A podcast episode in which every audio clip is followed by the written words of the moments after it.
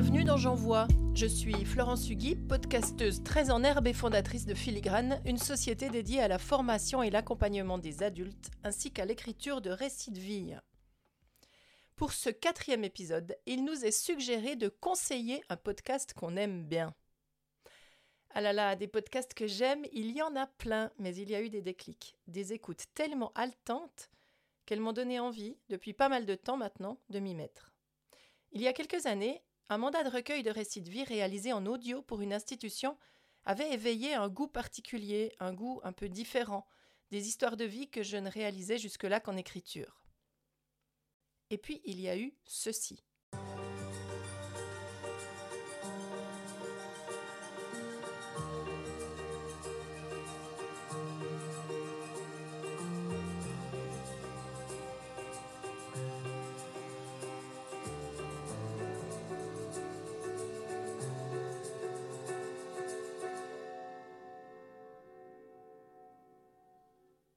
Mère et moi, on s'est toujours beaucoup parlé. Plusieurs fois par semaine, souvent le dimanche soir, j'allais la voir en lui disant J'ai mon vide qui revient. On papotait pour le faire partir. Tu te souviens de mon vide? Oui, bien sûr que je me souviens, oui. C'était fréquent. Ce vide pouvait venir à différentes occasions. Il venait par exemple quand on allait chez ses parents. On montait dans la voiture, il s'installait en moi, indélogeable, jusqu'à ce qu'on rentre à la maison.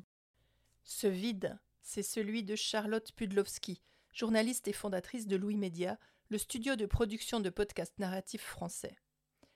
Elle a enquêté durant deux années sur l'inceste après avoir appris à 26 ans que sa mère en avait été victime enfant.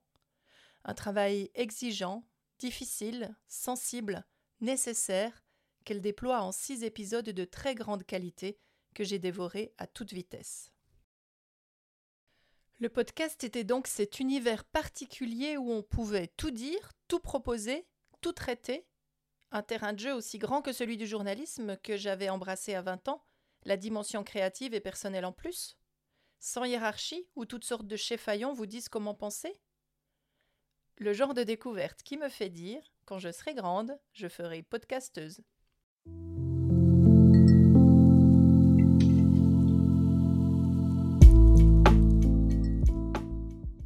Ou peut-être une nuit est devenue un véritable phénomène et puis aussi un livre. Vous retrouverez tous les liens en note d'épisode.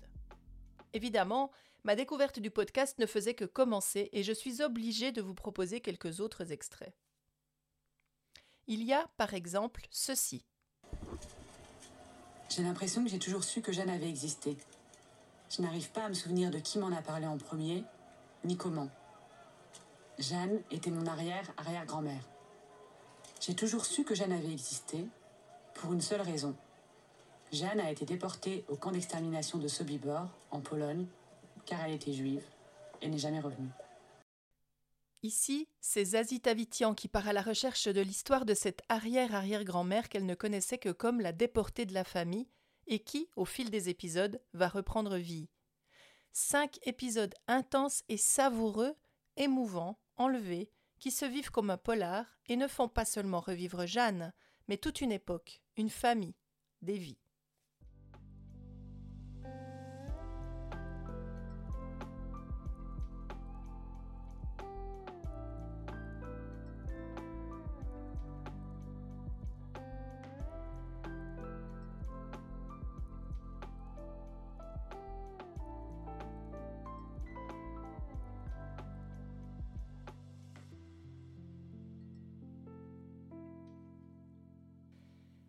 Vous savez, ce genre de moment où vous vibrez tellement que vous avez l'impression que toutes les particules de votre corps s'agitent en même temps et qu'il n'y a absolument rien de plus urgent que de plonger dans la suite de cette histoire.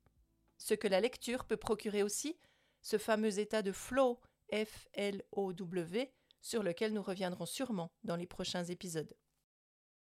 Et donc, je ne résiste pas à poursuivre mon récit avec un autre coup de cœur, beaucoup plus récent celui-là.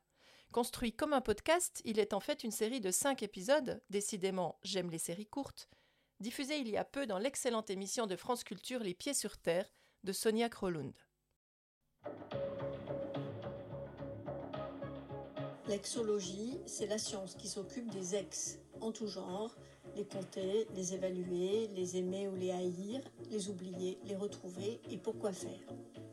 Exologie, une vie de célibataire, voici la nouvelle série en cinq épisodes d'Adila Benejaizou, une autobiographie sentimentale et collective réalisée par Clémence Gross et proposée par Sonia Kronlund.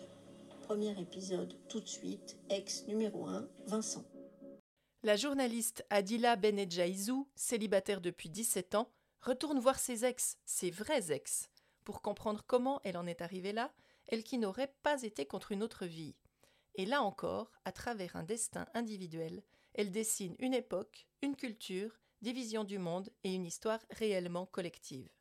À écouter de toute urgence, surtout si, comme moi, le sujet des amours et des histoires de vie vous intéresse plus que passionnément. C'est terminé? Pas tout à fait.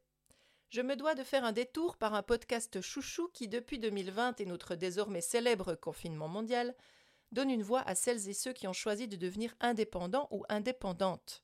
Ces drôles de zigotos qui ne supportent pas la hiérarchie et qui veulent voler de leurs propres ailes, au risque même, parfois, de trébucher.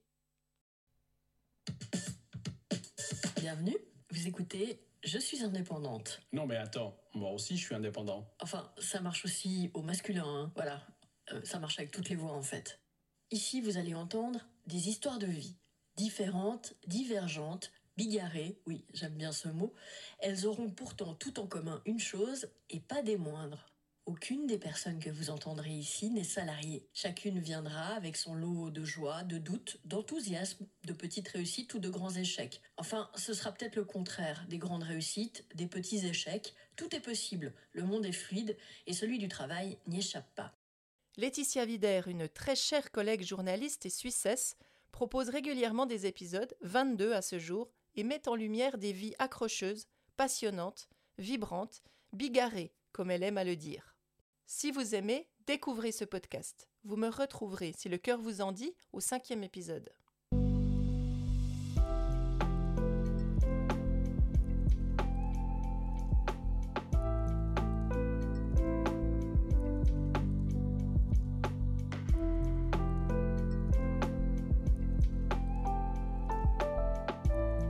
Ouf, je crois que ça suffit pour aujourd'hui, non? Merci de m'avoir écouté jusqu'au bout. Je vous donne rendez-vous demain pour une autre étape de J'envoie.